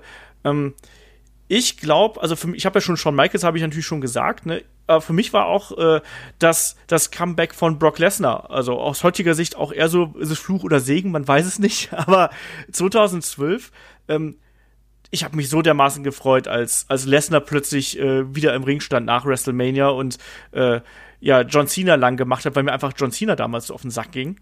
Genau, darum ging es ja, ja. in dem Moment. Es war einfach, es stand ausgerechnet der Wrestler im Ring, den du einfach nicht mehr sehen konntest. Und dann kam Brock Lesnar raus. Und ja, ich meine, da muss man auch sagen, der Schnitt von, von der Regie war da auch perfekt zu den Fans. Ja. Ja, und es gab ja auch dann schon die Lesnar-Chance vorher und so. Es gab die Gerüchte und als dann wirklich erstmal dieses, ich weiß bis heute nicht genau, was dieses Geräusch ist, was die Musik von Brock Lesnar irgendwie einläutet. Dieses schreiende irgendwas da, was auch immer. Äh, aber als das kam und dann die Leute alle aufgesprungen sind, das war geil. Und ich, ich weiß noch, ich glaube, da wirklich dann vor dem Fernseher gesessen und, und habe dann angefangen, meinen, meinen Freunden zu schreiben, so, ey, Lesnar ist wieder da, Lesnar ist wieder da, äh, weil ich immer der Erste gewesen bin, der sich äh, die Wrestling-Shows angeschaut hat. Das fand ich äh, ziemlich gut, um es mal vorsichtig auszudrücken. Ähm, eine Geschichte, die ich hier äh, auch in den ganzen Listen, die wir dann immer so da durchforsten, so äh, gefunden habe, ähm, David, wie findest du oder wie fandest du damals das Comeback von Bret Hart da 2010? War, warst du da glücklich drüber? Hattest du da Gänsehaut oder wie war das? Ich hatte Pipi in den Augen. Ja, ich, ich, gebe zu, ich war halt, äh, das war eh eine besondere Nacht, weil ja noch zeitgleich äh, TNA ähm, online ging. Beziehungsweise halt äh, live in Konkurrenz. Mhm. Und ähm, War kam dann einfach mit diesem Hammer-Moment, worauf ich als Bret Hart-Fan halt immer gewartet habe, immer gehofft habe. Ich hatte den vorher, ein halbes Jahr vorher noch in Oberhausen gesehen und äh, Autogramm mit ihm gemacht äh, und ein Foto. Und stand da plötzlich auf einmal da und du hast halt gesehen, diesen Moment einfach, den zum Beispiel Kai nicht nachvollziehen kann, weil er einfach nicht dabei war, weil das noch unser Jungspund, unser Küken ist. Aber wenn du das halt damals live erlebt hast, wie What Hart ging und der halt für dich eigentlich WWF war, beziehungsweise WWF-Guy immer war, und du einfach dachtest, er wird nie wieder zurückkommen, weil die sind so zerstritten und die Fronten so verhärtet und auf einmal stand er da. Ich meine, es war vielleicht nicht die beste Promo der Welt, aber emotional war das halt einfach für einen Fan, der das damals mitbekommen hat, ja, nicht nur befriedigend, sondern irgendwie auch so erleichternd. Ich glaube, das ist das, äh, was da am ehesten passt, dass ich halt einfach pure Erleichterung und Lösung gespürt habe, auch als dann Shawn Michaels rauskam, weil ich einfach froh war, dass gefühlt die, dieser ganze Scheiß endlich vorbei ist. Ja. Also ich, ich war, ich muss sagen, ich war, ich fand diesen Moment auch irgendwie schön, weil das war eben so ein bisschen, dass sich der Kreis geschlossen hat, aber ich war da irgendwie emotional nicht 100% dabei. Ich kann es dir nicht genau sagen, ich weiß es nicht, wo dann das lag. Vielleicht bin ich einfach ein kalter Mensch, keine Ahnung. Daran wird es liegen. Ja. Oh. Ähm, Kai, fällt dir noch was ein? Uh, ähm, ja, also gut, die Hardys habe ich nicht genannt, ne? Das war für mich auch eine der, der geilsten Sachen der letzten Jahre oder so. Auch generell durch natürlich ähm, sehr, sehr großer Hardy-Fan sein. Auch äh, eine der besten Sachen ever, meiner Meinung nach. Und ähm, ja, was ich irgendwie noch cool fand, ist, oder ist diese Sache mit, mit, äh, mit Seth Rollins, die ich angesprochen hatte. Weil, ähm, ne, was, was heißt cool? Ich, also, die, die ist für mich so, also die, die ist so emotional dabei, weil es mich nervt, was daraus geworden ist, irgendwie zu dem Punkt. Weil, ähm, das war dieses, okay, ähm, der hatte diese, diese lange Titelregentschaft und also das war ja auch alles nicht so wirklich rosig, der Rollins als Ziel. Ne? Das war irgendwie so, ja, okay, da war dieser coole Titelgewinn bei Mania und dann war er auch irgendwie lange Champion, aber irgendwie weiß ich nicht, war das dann ja auch doch alles irgendwann das gleiche und alle haben so gesagt, so ja, hm, ist zwar ganz cool, aber irgendwie holt mich das nicht ab. Aber als er dann verletzt war, waren ja auch alle super frustriert, weil man so gesagt, so ja, der ist so jung und der hat das verdient und das wäre so der nächste Top-Guy. Also, also da wurde ja wirklich in unfassbar goldenen Zungen von den Rollins gesprochen. So dieses, der wird jetzt die nächsten zehn Jahre irgendwie WWE auf seinem Rücken tragen. Und ähm, als er dann zurückgekommen ist, sind ja auch alle ausgerastet. Und also der, der wäre ja das Top-Face gewesen der nächsten Jahre und dass daraus nichts gemacht wurde, das ärgert mich irgendwie mal bis heute noch. Also klar, natürlich gab es dann nochmal hier und da Heel Face, Heel Face und dann da und dann Shield äh, und sowas. Aber trotzdem war das damals für mich so irgendwie so verschenktes Potenzial, weil ich weiß noch, ich habe Extreme Rules gesehen und bin so ausgerastet, weil er wieder da war und ich war so, okay, jetzt muss ich Raw gucken. Ich weiß, ich bin da irgendwie noch super früh aufgestanden, um direkt Raw zu schauen. Und dann kam so dieses, so ja, ich bin wieder da und alle so, ja, geil und so ja, aber ihr habt mich ja eh nicht vermisst. Und ich war so, ach Mann, warum das denn jetzt, ey? Also, weil das, das war so, das so diese typische, ja, ihr habt alle Bock auf mich, ich muss aber kurz Ziel sein. So, ja, ich bin gerade hier in New York, New York ist ja scheiße und ich, ich war euch doch eh nie wichtig oder sowas. Ja, ja. Und das fand ich so belanglos, weil ich hatte da so Bock drauf, ne? Und das war so richtig, du, du beschränkst auf, auf 100 ja, km/h und dann wird gebremst. Ja, passt einfach nicht zusammen. Ja. ja. Hat mich aufgeregt. Ja, ich glaube, da haben wir uns alle äh, aufgeregt damals. Es ist ja ohnehin ganz, ganz lustig eigentlich, dass gerade so diese Geschichten mit äh, ja nach einer Verletzung zurückkehren, glaube ich, und bei uns allen so äh, besonderes Emotionalität.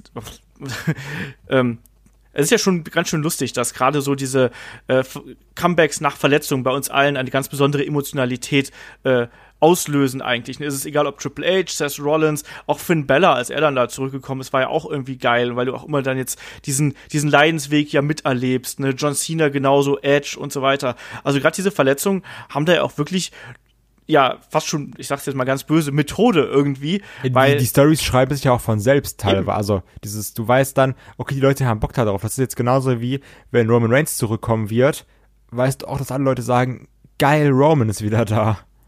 Absolut, das haben wir ja auch schon gesagt, als äh, Roman diese äh, Abschiedsrede gehalten hat, die keine Abschiedsrede war, wo auch. Pass auf, dann, dann hört er hier, pass auf. also, ey Leute, jetzt euer Ernst? Ja, na, ich, ich glaube nicht, aber weiß ich nicht, zuzutrauen wäre es WWE.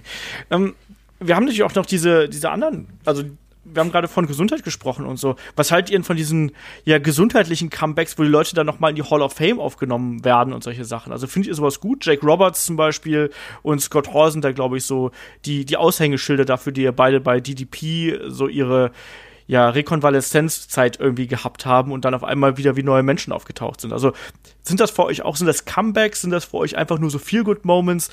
David, wie passt du das da an? Mm, das ist weder noch für mich, das ist eigentlich eher Respekt zollen. Und ich finde, bei der ja, Hall genau. of Fame, da sollte man auch einfach da gewisse Persönlichkeiten einfach außer Acht lassen und einfach sich darauf konzentrieren, was derjenige geleistet hat, während er für die Promotion tätig war. Eine Shiner zum Beispiel, ist mir doch scheißegal, ob die Pornos gedreht hat oder was die da alles gemacht hat. Die ist zum Beispiel eine Person, die gehört halt für mich in die Hall of Fame. Das ist halt für mich wirklich kein Feel-Good-Moment, sondern einfach hat es sich verdient, Punkt, Punkt, Punkt. Mhm. Und deswegen würde ich das auch nicht unbedingt als Comeback ansehen. Comeback ist halt für mich wirklich primär im Ring. Es gibt nur ganz wenige Comebacks, die halt außerhalb des, des Rings sind. Ja. Unterschreibe ich so. Ich glaube, das hast du auch äh, schön erklärt. Kai, möchtest du da noch was hinzufügen?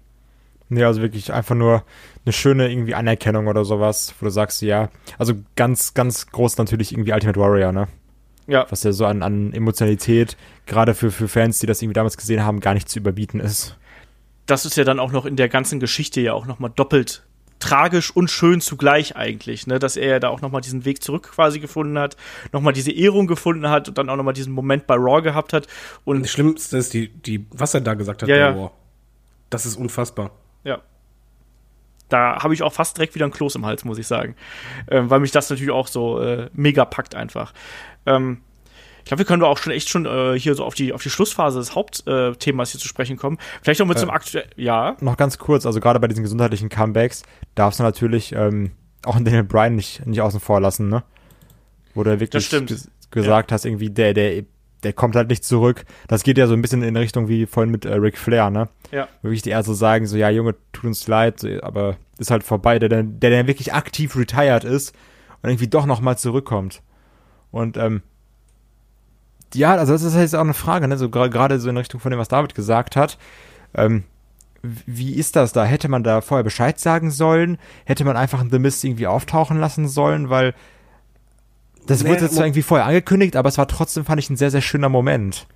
Moment, es, es war ja an, angekündigt, aber es war nicht an, von der WWE jetzt mega fett äh, über Wochen angekündigt, von wegen, ja, er kommt zurück, sondern relativ kurzfristig. Du warst dann emotionalisiert. Und was dann genau gesagt wird, das wusstest du ja nicht. Also, ja, klar, da, da finde ich das halt schon bei Verletzungscomeback finde ich, ist halt, ja, die, die Realität, beziehungsweise der Bezug zur Realität sehr wichtig. Den sollte man halt nicht aus Acht lassen. Gerade so, wie du halt schon sagst, bei Seth Rollins, du kannst halt nicht jemanden nach einer Verletzung wiederkommen lassen. Die Fans leiden im Grunde genommen mit, sehen ihn halt als Menschen und dann als Heal darstellen. Das funktioniert nicht. Nach einer Verletzung muss eigentlich jemand immer für mich ein Face sein, weil du als Fan ja eine Empathie entwickelt hast, mitleidest, du weißt einfach, was dahinter steht. Und dann ist halt nur die Frage, wie man das dann macht. Ich finde zum Beispiel bei Daniel Bryan war das sehr äh, würdevoll und schön gemacht und, und passend. Kannst halt auch nicht bei jedem machen, aber das war halt einfach passend zur ja, Real Realitätsempfinden der Fans in dem Moment. Ja. Ich mochte das auch äh, gerne, sagen wir es mal so. Aber das habe ich auch jetzt nicht so 100%. Da gab es andere Geschichten, die haben mich irgendwie da mehr, ich weiß auch nicht. Manchmal bin ich da auch ein bisschen merkwürdig. Nee, ich, ging mir sogar ähnlich. So, also, also es hat mich einfach nicht 100% abgeholt, weil es war dann irgendwie, hat's, also mir hat, glaube ich, auch diese Ankündigung vorweg, wo es dann schon durch die Medien gegangen ist, durch Social Media gegangen ist, das hat mir schon ein bisschen kaputt gemacht. Da war so dieser erste Moment, war so, yeah, und dann zugleich war dann, als es dann passiert ist, war es so, ah ja, cool. So, weißt du? Also ein bisschen vorweggenommen vorge vorweggenommene Markout, den äh, lassen wir uns jetzt patentieren. Ähm, ansonsten, was jetzt auch übrigens gerade ja ganz aktuelle Schlagzeilen gewesen ist, pro Comebacks, ne? ein ehemaliger äh, WCW Heavyweight Champion äh, hat auch sein Comeback im Ring gegeben, David Arquette. ich weiß nicht, ob ihr das verfolgt habt, aber er ist ja tatsächlich jetzt im Indie-Circle so ein bisschen unterwegs und hat einige Matches bestritten, darunter ein Deathmatch gegen Nick Gage und Alter Schwede, äh, gut finde ich das nicht. Äh, David, du hast dir, glaube ich, die Videos auf jeden Fall angeschaut, ne? Äh, was, was hältst du davon? Ich habe mir die Videos angeschaut und ich muss sagen, dass David Arquette bei mir vom Respekt-Standing her explodiert ist. Weil so lächerlich ich das damals fand, so sehr zeigt es eigentlich jetzt im Nachhinein, dass er halt wirklich äh, mega Wrestling-Fan ist und holy shit, also für einen Anführungszeichen Amateur hat er ziemlich guten Körperbau bekommen, hat echt an sich gearbeitet, aber das Deathmatch, was du halt sagst, das ist boah, schwierig mit anzusehen, weil er einfach auf eine Art verletzt wird oder so zu verletzt ist, dass du halt siehst, er geht kurz aus dem Ring, hält sich den Nacken, blutet wie ein Schwein und äh, ist dann zumindest Profi genug, Anführungszeichen, dann wieder zurückzukommen. Das sah halt alles nicht gut aus. Das andere Match, äh, was du geschickt hattest, äh, das Tag Team Match, sah deutlich besser aus. Äh, ich meine, nicht jeder äh, Move saß, aber man sieht auf jeden Fall, dass er richtig Bock auf die Sache hat. Und so blöd es klingen mag, dadurch macht es das jetzt nicht unbedingt besser, was in der WCW damals passiert ist, aber für mich nicht mehr so schlimm. man muss natürlich auch dazu weißt, sagen. Weißt, wie ich meine? Ich weiß, was du meinst. Weil, weil das ist schon, dass, dass er, dass ich jetzt einfach sage, Respekt, wenn man nach all den Jahren eigentlich jetzt weg von Fokus sich in Ring stellt, weil du einfach wirklich Bock auf Wrestling hast, da war das vielleicht gar nicht so scheiße damals. Ja, also ich, es ist so ein bisschen ein kleines Trostpflaster, aber ändert natürlich nichts daran, dass das damals einfach eine beschissene Entscheidung gewesen ist. So. Ja, das ist richtig. Und man muss auch sagen, also David Arquette ist ja auch nicht mehr der Jüngste, ne? er ist 47. Ich glaube, der will sich jetzt da noch mal so ein bisschen was beweisen und äh, ja, aber der sieht gut aus, oder? Ja, also außer den Tätowierungen, dadurch, wodurch er aussieht wie ein äh, mit 40er Drogenabhängiger, ist Moment, er schon. Was hast du denn gegen Tätowierungen? Weil das keine schönen Tätowierungen die sehen. Einfach scheiße bei dem aus. Eben, weil das, die sind einfach wild wahllos über den Körper verteilt. Ich habe nichts gegen Tätowierungen. Das ist einfach wie diese Kaugummi-Tattoos, die du immer irgendwie dran geklappt hast und die sind halt immer da geblieben und mitgewachsen mit der Ja, oder die du dir im Knast irgendwie äh, hast stechen lassen, weil dir langweilig war. Ihr seid echt zu konservativ. Nee, Gar nicht. Einfach hässlich und nicht gut gemacht. Nee, sorry, also ich habe nichts gegen Tätowierungen, aber das sieht da einfach kacke aus. Ja. Das gleiche habe ich übrigens auch manchmal bei Chris Jericho Tattoos. Die sind auch einfach so da, um da zu sein, glaube ich. ähm, aber übrigens, also nochmal zu diesem Dave Arquette-Ding, gerade bei dem Deathmatch, ich fand, also das geht für mich auch so in Richtung dieses Shane McMahon, ich, ich beweise jetzt nochmal was. So, also, mir, mir konnte zwar irgendwie vieles geschenkt werden, aber hier, guck mal, so ich, ich kann auch leiden, finde ich. Und klar, die Sache mit dem Hals da oder so, das war auch einfach ein äh, Botch so passiert, ne? Gerade bei Deathmatches, da kann sowas nochmal äh, mit größerer Wahrscheinlichkeit passieren. Und so dieses, äh, das Tag Team Match, ja, also es war schon holzig, ne, wenn wir ehrlich sind, gerade so dieser Hurricane Rana, so, also der war jetzt nicht so schön. Gesellt hat er echt gut. Und ähm, so meine Güte, wenn er halt Bock drauf hat, so der Dive war echt krass, muss ich erstmal trauen, ne? So, wenn er Spaß dran hat, so, dann soll er das einfach nochmal machen. Aber wie gesagt, so ist auch da die Frage, ob er damit dann irgendwie mit, mit 47 nochmal anfängt. Ja, aber ich glaube, weißt du, ich glaube, dass der, der macht das halt, weil er jetzt Bock drauf hat und das sei ihm dann auch gegönnt und solange er dabei niemanden verletzt und er hoffentlich da auch lebend rauskommt, dann ist ja das auch alles in Ordnung.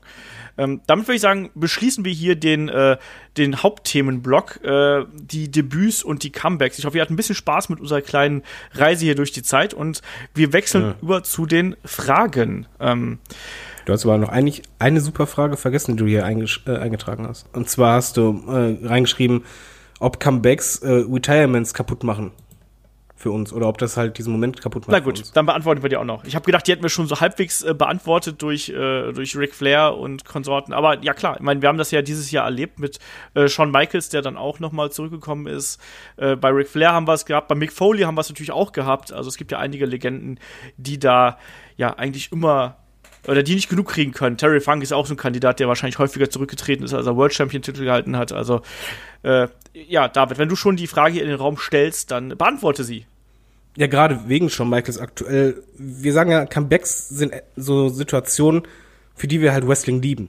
Und Comebacks, nachdem man eigentlich in Rente ist, sind die Momente, die ich beim Wrestling hasse. Eigentlich. Also ich fand, du, du hast halt als Wrestler oft den Punkt, den du halt verpasst, wo du sagen musst, okay, ich höre auf. Ric Flair hat es halt noch irgendwo geschafft. Auch eigentlich zu spät, aber Ric, äh, Ric Flair hatte zumindest ein grandioses Match mit Shawn Michaels, ein super Abschluss. Aber der hat ja nachher noch weitergemacht, ne? Genau, und ich weiß halt noch, wie ich empfunden habe, als ich ihn dann bei TNA Wrestling absehen. Das war so schrecklich. Ich hatte nicht unbedingt Fremdschämen, sondern halt wirklich so, so, eine, so ein gewisses angewidert sein vom Gefühl her. Weil ich einfach nur dachte, wieso machst du denn alles kaputt? Du kannst es doch nicht mehr. Lass es sein. Und Shawn Michaels ist halt das Gegenbeispiel. Er kann es halt noch viel besser, als ich erwartet habe. Aber auch bei ihm ein so großartiger Moment wurde für mich komplett zerstört. Weil du kannst ein Retirement eigentlich nur einmal machen, damit sie glaubhaft ist. Wenn du danach zurückkommst, dann ist einfach die Gefahr immer da, dass selbst wenn du jetzt sagst, ey, das nächste Match, da geht's wirklich um meine Karriere, und du dann als Fan, sagt, äh, als Fan sagt, ja, nee, klar, du wirst doch schon mal wieder zurückkommen. Also da, Comebacks, nach, nachdem man im Rente ist, machen für mich extrem viel kaputt und sind mit einer der unschönsten Sachen emotional gesehen für mich als Wrestling-Fan. Kann ich durchaus nachvollziehen. Also bei Shawn Michaels kommen bei mir halt eben noch die äußeren Umstände natürlich noch mit dazu. Wir haben da ja schon lange und breit drüber geredet. Aber ja, und auch bei, bei, bei Rick Flair natürlich macht das natürlich auch so ein bisschen diesen Augenblick kaputt. Äh, Kai, willst du da noch was zu beitragen? Ja, ich würde es einfach, also ich würde es mal ganz extrem und pauschal sagen, dass Comebacks Retirements eigentlich immer kaputt machen, weil, ähm, wenn ich jetzt so daran denke, auch an Undertaker, an Ric Flair, an Shawn Michaels auch, ähm, ich glaube nicht, dass das nächste Retirement so gut wird wie das davor. Mhm. Man einfach, man nimmt es weniger ernst, das ist nicht mehr so emotional. Du hattest das Ganze schon mal und wie gesagt, also auch so ein Undertaker hat jetzt wie viele Retirements irgendwie? Naja, also offiziell. So, ja, also, also irgendwie, also dieses eine mit Roman, das war für mich schon irgendwie offiziell und dann war immer dieses so, ja, ist es jetzt vorbei? Offiziell. Ist es dann nicht vorbei? Und dann legt er irgendwie den Mantel ab und du bist so, okay, jetzt ist es aber vorbei und dann ist er doch wieder da. Das ist so dieses, ja, dann, ach, dann ist es mir auch scheißegal, wenn du irgendwann wirklich gehst. So, ja, klar, dann werde ich auch irgendwie da sein, dann werde ich auch bestimmt irgendwie heulen und hahaha. Ha, ha. Aber es ist trotzdem so, ja, ich sehe es jetzt zum fünften Mal. Ja, sehe ich auch so. So, dann kommen wir jetzt zu den Fragen. Fragen schickt an fragen.headblock.de. Ähm, wir nehmen den Podcast ja ein bisschen früher auf, deswegen sind auch nur einige wenige Fragen hier eingeflattert. Ähm, fangen wir einfach mal mit dem Philipp an. Der Philipp fragt, das ist eine Frage, die können wir kurz und knapp beantworten. Äh, er war äh, beim Rock'n'Roll Wrestling Bash. Wie ist eure Meinung dazu? Ich war da auch schon mal. Ich finde, das ist eine geile Party. Äh, Wrestling ist da so ein bisschen äh, Nebensache, aber ich finde es mega witzig. Kai, warst du schon mal? Nee, aber ich will da unbedingt mal hin. Also, weil ich das ist, glaube ich, einfach nur komplett Trash mit Abriss und Party und sowas. Also ich hätte echt wirklich mal Bock drauf. Nur das war, glaube ich, letztes Mal in Hamburg, aber da waren die Tickets auch relativ schnell ausverkauft. Ähm, aber das steht auch noch auf meiner Bucketlist. Das war, zuletzt war es auch in Köln, jetzt glaube ich vor zwei Wochen oder so, oder einer Woche. Äh, David, warst du schon mal? Nein. Mach das mal. Ich höre es auch zum ersten Mal. Das ist halt wirklich witzig. Also man, man trinkt da sehr viel, man hört äh, die ganze Zeit Rockmusik, das ist alles super trashig mit Masken und komischen Gimmicks und Stripperinnen und Nacktänzerinnen. Also äh, ist was anderes auf jeden Fall, aber cool. Ähm, dann, der Osak fragte uns über äh, YouTube. Ähm, er hat einen ja ein Video uns geschickt äh, und zwar von einer ja Diskussionsrunde, die es damals äh, bei RTL gegeben hat. Ne? Die hieß damals äh, äh, Offensivstreit live und da standen sich ja ein äh, der damalige Chefredakteur der Bunden sowie äh, die äh, Carsten Schäfer, Nick Held, also die Kommentatoren von WWF und äh, WCW sowie Alex Wright und ein äh, Veranstalter gegenüber uns ging darum ähm, ja ob Wrestling echter Sport ist und ob das echte Sportler sind so ähm, und jetzt will der, will der Osak würde gern wissen, wie wir das finden. Ich habe mir das heute tatsächlich komplett angeschaut, weil ich diese Diskussion auch so albern fand weil vor allem auch die, äh, die verteidigende Partei, also die Wrestling-Partei, wirklich darauf beharrt hat, dass, dass das alles echt ist und die sind wirklich noch im K-Fape geblieben. Und ich glaube, naja, im Jahr 2018-19 ist das dann schon was anderes. Also, David, wie findest du solche Geschichten? Ich mag generell solche Diskussionsformate nicht, wo es eigentlich nur darum geht, äh, zwei Fronten gegeneinander in den Ring zu schicken, Anführungszeichen, in verbalen Ring wo du eh weißt, dass jetzt keiner irgendwie nachgeben wird oder sonst was, sondern es eigentlich nur darum geht, hoffentlich eskaliert ist. Ja. Und deswegen, ähm, nee, muss ich nicht haben. Kai, bei dir ja. eskaliert's doch gerne, oder? Ja, aber das ist dann, dann so sehr, sehr Talkshow-esque, ne? Also ja, natürlich, so, total. Ja, wir wollen jetzt, dass ihr euch irgendwie anschreit, also weiß ich nicht, das, das hast du ja schon manchmal irgendwie, wenn du so irgendwie Doppelpass oder so ein Kram guckst, ist auch so, ja, ihr wollt eigentlich da nur sitzen und dann wollen wir schreien und gucken wir dann irgendwie, also wenn du sowas in der heutigen Zeit hast, dann so, okay, welcher witzige Spruch landet jetzt gerade auf YouTube oder welcher witzige Spruch wird jetzt ein Meme oder sowas und, ähm, ja, also weiß ich nicht so. Und gerade wenn halt sowieso eine Partei eher im K-Feld bleibt, ist ja die, die Diskussion generell hinfällig, oder? Ja, also dann das ging, ist ja dieses. Selbst wenn nicht, wäre es hinfällig gewesen, weil die andere Partei eh nicht zuhört. Ja, und Wrestling ist eh fake, von daher ist mir das egal. ja, aber das, du musst halt überlegen, das war wirklich eine, eine Diskussionsrunde in Anführungsstrichen, die dann eben 95 aufgenommen worden ist. Und aus heutiger Sicht ist es ganz lustig zu sehen. Ich habe mich damals natürlich dann auch äh, so ein bisschen drüber geärgert irgendwie, weil sorry, also es, es wirkt eben auch gestellt, wenn dann jemand sagt, ja, das ist alles echt, so, ne? Und es ist es nun mal nicht. Ist, ach so. Ach so, okay. ja, aber die laden ja auch immer die richtigen ein. Wenn du ja, dieselbe Diskussion machst zum Thema äh, Gewalt im Videospielen, da wirst du hundertprozentig auf der einen Seite irgendwelche Gamer-Trottel nehmen, die dann sagen, ich baller gerne Leute in Köpfe, ist voll cool wo du einfach genau diese Reaktion dann ziehst und die Extreme hast. Das, ja, gut, damals, das war eben das Problem, dass du hier, dass die Kommentatoren hier natürlich und die äh, Wrestling-Befürworter hier extrem schauspielern mussten einfach. Und das hast du, das hast du eben gemerkt. Und ansonsten, ja, ich find's, ich find's ulkig, weil das ist so ein bisschen äh, 90er Jahre Talkshow-Flair. Ähm, das ist auch ein Teil äh, der Fernsehgeschichte so ein bisschen. Ähm, der Tobi hat uns heute noch ganz schnell äh, zwei Fragen äh, zukommen lassen. Und äh, zum einen, ähm, ich habe gerade Raw gesehen, äh, wirklich mal wieder eine brauchbare Ausgabe. Äh, es geht doch. Wie interpretiert ihr die Promo von Seth Rollins, äh, wo er ja dann auch thematisiert hat, dass quasi The Revival verheizt werden und die Lucha House Party Rules und so? Ähm, glaubt ihr, da ist quasi die Kritik angekommen und macht man jetzt aus der Kritik eine Storyline? Da habe ich auch heute schon diverse Meldungen von gehört. Äh, David, wie siehst du die Geschichte? Ich glaube nicht, dass die Kritik angenommen wird, sondern einfach kurz den Internetfans irgendwas hingeworfen wird nach dem Motto, wir ah, vielleicht beruhigen die sich mal. Ja, genau, wir hören euch, jetzt seid mal wieder ruhig. Das ist einfach für mich zu inkonsequent. Ich glaube halt einfach nicht, dass das wirklich ernst genommen wird, sondern einfach mal gerade auf den Zug ein bisschen springt und äh, das eigentlich gar nicht so ernst nimmt. Und da einfach dafür da ein bisschen da ist, um halt Seth Rollins, der meiner Meinung nach gerade versucht wird, äh, gepusht zu werden, damit man halt endlich wieder einen Star hat bei der Weekly-Sendung, um ihn halt noch beliebter zu machen und ja, das war's. Kai.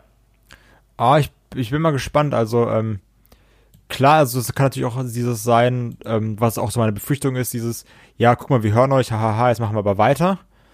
Ähm, aber weiß ich nicht, wenn so, wenn dann so ein Rollins immer da ist und sagt so, ja, das ist scheiße, das ist scheiße, so, das machst du und Baron Corbin, du bist schuld und hier, guck mal da, wir haben ja das Talent. Ähm, das waren ja auch Sachen, die ein CM Punk damals gesagt hat. Von daher kann ich jetzt natürlich nicht schlecht darüber reden. Ähm, dann, Aber das Problem ist, es ist auch ziemlich ähnlich das, was Roman Reigns gesagt hat gegenüber einem Brock Lesnar. Also halt schön möglichst das sagen, was die Internetfans kritisieren, damit man halt noch den Pop kriegt. Ja, aber hier hast du halt weniger dieses so, ich kritisiere dich dafür, dass du nicht da bist, sondern als mir nochmal noch mal was anderes irgendwie zu sagen, so ja, guck mal, wie, wie, wie dumm unser Pro Produkt gerade ist, was wir abliefern. Das ist dann nochmal irgendwie eine ganz andere, was du sagst, so hier, so wir, wir haben einfach gute Tech-Teams oder sowas und die müssen dann so irgendwelche so, so, so Grotten-Matches machen und so ein Kram. Das ist, das ist ja irgendwie nochmal so ein bisschen so ein, so ein anderes Level. Das ist ja wieder dieses so Voice of the Voiceless, wenn du irgendwie so an dieses hier Punk-Zeit denkst. Ähm, aber ich muss wirklich sagen, das ist eine der Sachen, wo ich sage, ich bin mal gespannt, wie das in den nächsten Wochen weitergeht. Also das ist eine Sache, die mich irgendwie dazu animiert, beim nächsten Mal auch wieder einzuschalten. Ich glaube, mein Problem ist einfach, dass WWE mich 2018 so derbe enttäuscht hat und verloren hat, dass ich einfach momentan mir eher vorstelle, dass Vince backstage sitzt, sich einen weggrinst und äh, sich eher darüber lustig macht auf seine Art und Weise. Dadurch, ja, ich, ich hoffe, es wird was Gutes raus, man hört drauf, aber der, mir fehlt gerade der Glaube. Ja. Olaf, wie ist das bei dir? Äh, ja, es, es, geht so in beide Richtungen, ehrlich gesagt. Also ich finde das, also die Idee finde ich natürlich nicht schlecht, weil man so ein bisschen aus der Not eine Tugend macht irgendwie und das so ein bisschen thematisiert. Und natürlich kannst du dann sagen, ja, hier, die dumme, dumme Autoritätsperson ist schuld und so. Und auf der einen Seite pushst du damit natürlich auch einen Seth Rollins, der dann eben als äh, Voice of the Voiceless Zwinker Zwinker irgendwie hier auf äh, irgendwie und dann auch mit dem TLC-Match. Das war ja auch durchaus ansehnlich, was die beiden da äh, gemacht haben. Ähm, ich fand das an sich in Ordnung. Die Frage ist eben, was ist die Konsequenz daraus? Also Ne? Da, da bin ich dann wieder bei David. Bei der einen Seite bin ich bei Kai und bei der anderen Seite bin ich bei David. Mal schauen, was jetzt in den nächsten Wochen daraus wird oder ob das einfach nur so ein einmaliger Funken gewesen ist, der da geflogen ist. Äh, oder ob jetzt ein Seth Rollins tatsächlich jemand ist, der dann da äh, dadurch auch mehr Profil natürlich bekommt. Warten wir mal ab.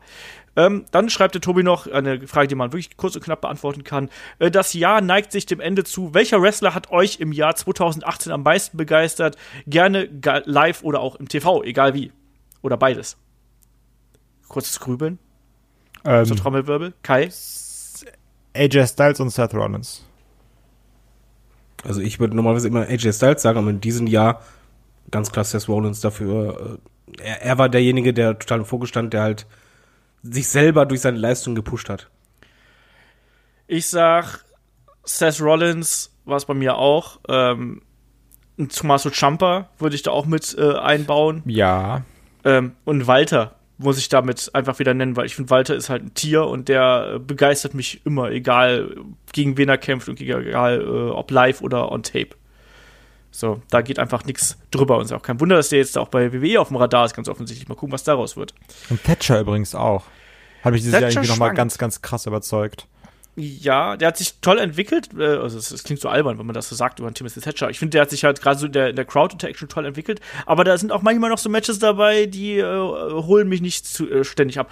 Pete Dunn würde ich da auch einfach mal noch mit reinwerfen. Also da gibt's genug. Ich glaube, Pete Dunn, jetzt wo ich drüber nachdenke, ist wahrscheinlich auch der, der so in meinem Ansehen wahrscheinlich den, mit einem der größten Sprünge überhaupt gemacht hat. Na, also gibt's einige. Werden dann auch noch äh, beim Jahresrückblick und beim Ausblick natürlich auch noch so ein bisschen über solche Geschichten sprechen. So, dann würde ich sagen, sind wir hier durch, liebe Leute. Außer David will noch was fragen. Nö. ich, das merkst du, ich äh, frage immer schon so zur Sicherheit nochmal nach, damit du nicht in die Parade fährst. Ja, du hast irgendwie Angst vor mir. Ja. Ne? Ich habe die Macht. Du hast, ich habe die Macht, mein kleiner He-Man. Ähm, ja, dann sind wir durch. Ähm, nächste Woche geht es weiter natürlich mit der Review zu äh, WWE TLC und dann zum Wochenende, dann ist ja auch schon äh, bald Heiligabend, da gibt es dann hier eine besondere Ausgabe. Da sprechen wir nämlich dann alle über unsere Lieblingsmatches und über unsere Lieblingsevents, immer äh, unterteilt in zwei Gruppen. Ich bin gespannt, wie das sich dann anhören wird. Äh, freut euch darauf. Und in dem Sinne, äh, wenn ihr uns unterstützen möchtet, wisst ihr, äh, patreon.com slash headlock.de, staty.com äh, slash headlock.de und ansonsten schaut bei iTunes vorbei, abonniert uns, hört uns bei Spotify, äh, bleibt einfach dabei, unterstützt uns und dann hören wir uns nächste Woche wieder. Macht's gut, bis dahin, tschüss. Tschüss. Tschüss.